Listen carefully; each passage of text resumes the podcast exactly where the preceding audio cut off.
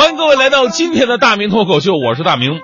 这一直以来，朋友们都觉得做主持人呢，呃，起码你得是一个八面玲珑、特别机灵的人，这才能做。但是在我身上完全看不出来。我要是一天不干一件把自己蠢哭的事儿，我就不姓黄。我跟你，我好像本来就不姓黄。我跟各位说个特别真实的事儿，就在前两天发生的。那前两天我下了班，我特别累嘛，我想回家补补觉，心想舒服一点吧，我叫了专车。那天运气特别好啊，专车来了一辆奥迪 A 六。我刚上去车，突然想几个问题，哎，不对啊，我今天开车了。上车了，那车都动了，我也不好意思说什么呀，我就让师傅到前面。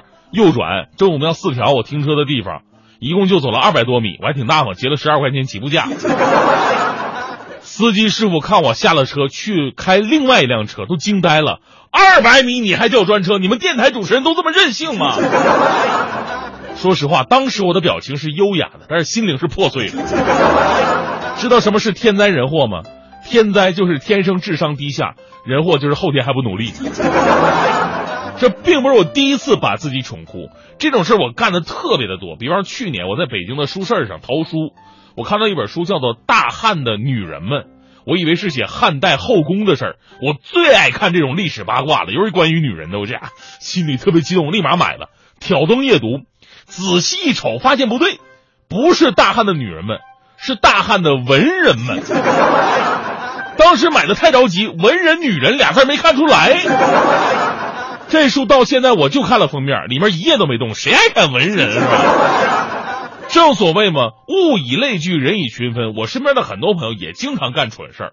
我一哥们儿自己跟自己的媳妇儿吐槽，说自己单位的一个同事啊，说那个同事天天相亲呐，到现在没找到合适的。你说现在年轻人总是不了解自己，眼光咋都这么高呢？就他媳妇儿说了一句：“这事儿搁谁都一样，你眼光不高啊。”就我朋友突然脑残的吹牛的语气说了一句：“我眼光不高啊。” 说完突然发现好像哪不太对劲儿啊。然后据说那天晚上睡了一宿的沙发，第二天给媳妇儿买了个包赔礼道歉了。这还不是最惨的，还是这哥们儿。其实我这哥们儿人还真的不错，有文化，性格好。就有的时候确实有点儿，他字儿写的相当不错。我们现在很多人呢字儿都被键盘给废了嘛。但是他做的是文职，经常要写东西，所以保持的一直都挺好的。我们有个兄弟结婚，他呢就被叫去帮忙写这个结婚的请柬，字儿好吗？写吧。那天写了半天，总是觉得 哪里写的不太对，也没看出来。都写了三十多份了，到底哪儿写的不对呢？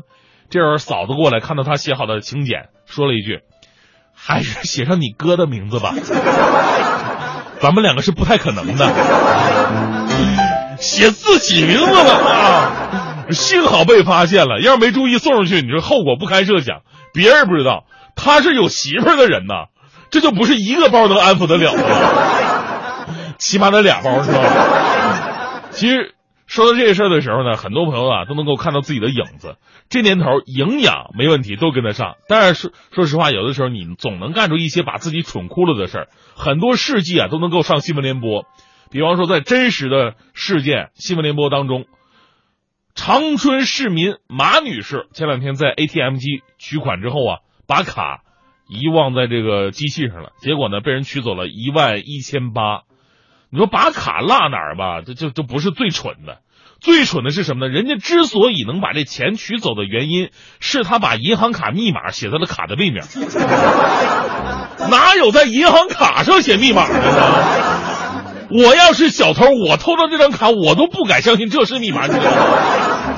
说到小偷，前不久还有一件事，说有一个男子在这个商店盗窃近两万元现金之后，因为害怕店主报警，然后呢，他冒充民警，接二连三的打电话到派出所试探口风。最搞笑的是，这哥们用的还是自己的手机。警方说实话觉得特别奇怪呀。后来接到店主报案了，一下把这事儿对上号了，立马根据他的手机号码信息把他抓获了。我终于理解这哥们为什么不能从事正常的行业了，这智商太低呀！